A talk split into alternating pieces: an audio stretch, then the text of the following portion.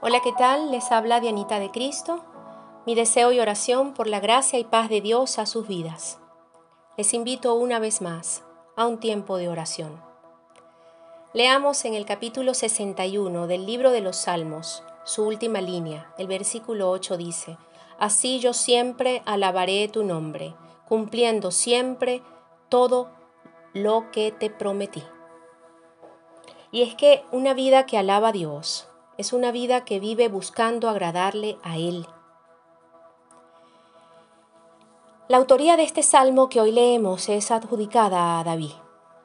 Él oraba a Dios como rey de Israel pidiendo su protección y además cierra haciéndole a Dios una promesa bien desafiante. Viviré alabando tu nombre. Y digo desafiante porque miren si es todo un desafío vivir siempre de tal manera que nuestra vida alabe a Dios. Es decir, cero desobediencia. Cero. ¿Les suena conocida esa oración? ¿Cuántas veces le pedimos a Dios ofreciendo promesas de cambios en nuestras vidas? Incluso, tal vez hasta ofreciendo dádivas tangibles, algo así como decirle a Dios, Padre, dame esta oportunidad de ingresos y te prometo ayudar a todo aquel que lo necesite. Mm. Me llama la atención muchísimo, saben, la historia de un varón de guerra llamado Jefté. Se escribe J-E-F-T-E, Jefté. Su historia la hallamos en el libro llamado Jueces, en el capítulo 11. Eh, les animo a leerla. Y les cuento que Jefté, particularmente, fue un hombre rechazado por su familia, luego buscado para que defendiera a Israel de un pueblo enemigo. Le prometieron que si él lograba vencer a ese enemigo lo harían jefe. De rechazado a jefe. Pasó que Jefté, muy apasionado orando a Dios, le pidió que le permitiera ganar esa batalla y que él por su parte le ofrecería en sacrificio, en holocausto, lo primero que saliera a su encuentro cuando él regresara a casa victorioso. Mm. En efecto, Jefté obtuvo la victoria. La obtuvo. Y al regresar a casa, lejos de recibirle una oveja o un buey, ¿qué creen? Le salió a su encuentro su única hija. Eruditos bíblicos tienen diferentes posturas respecto a esta historia. Unos dicen que en efecto Jefté cumplió con su promesa y ofreció a su hija en holocausto, mm, contraviniendo así los designios de Dios cuando dijo, en la ley, no matarás. Otros dicen que no sacrificó a su hija así, sino que la dispuso como servidora de Dios. Algo así como que la metió a monja, dirían mis amigos católicos. Siendo ella su única hija, sacrificó Jefté así su posibilidad de tener descendencia. Miren, el punto aquí no es definir cómo cumplió su promesa a Dios Jefté, sino hacernos reflexionar de que a Dios no debemos hacerle promesas a la ligera. Cuando le hacemos a Dios una promesa o un voto, debemos examinar primeramente nuestras motivaciones y segundo, estar determinados a cumplirla, a cumplir los votos que le hemos hecho. Por ello debemos de pensar bien, o más bien no prometerle a Dios ni a nadie algo que no estamos seguros de poder cumplir.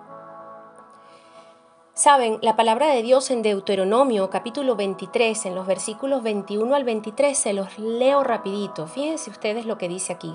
Cuando hagas un voto al Señor tu Dios, no tardarás en pagarlo, porque el Señor tu Dios ciertamente te lo reclamará, y sería pecado en ti.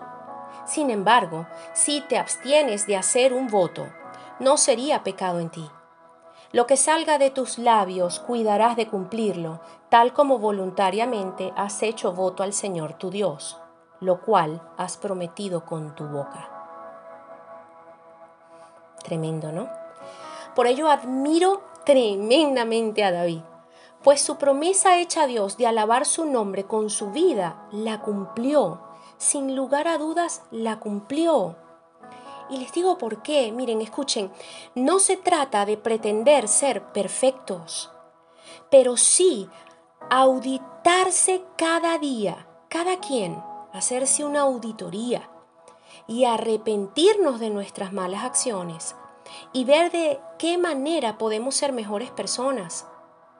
Se trata de examinar nuestras motivaciones y llevar la luz de la palabra de Dios a esas áreas que aún tenemos oscuras.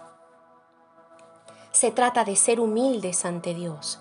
Y humildes ante Dios también nos debe llevar a ser humildes con nuestros semejantes. Si hay que pedir perdón, pues hagámoslo. Si hay que perdonar, hagamos lo propio. Esa actitud alaba el nombre de Dios.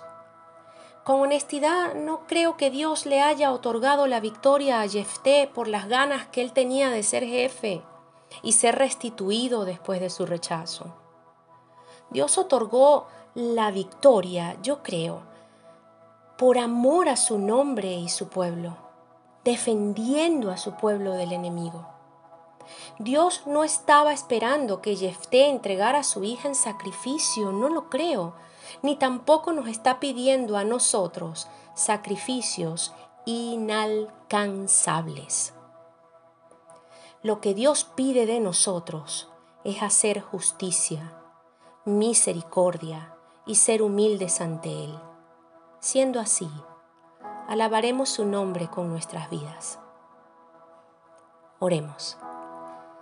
Padre, protégenos del mal, libera nuestra alma y corazón de toda malignidad. Guíanos y enséñanos a actuar con justicia, dignidad y respeto. Úsanos para que hagamos misericordia y tengamos corazones compasivos, siempre que sea propicio. Reconocemos nuestras miserias y nos arrepentimos de todo el mal que hemos hecho nos ponemos en tus manos para que tu misericordia nos alcance y nos bendigas con tu presencia. Ayúdanos a vivir vidas que siempre alaben tu nombre, nombre sobre todo nombre, Jesús. Amén y amén.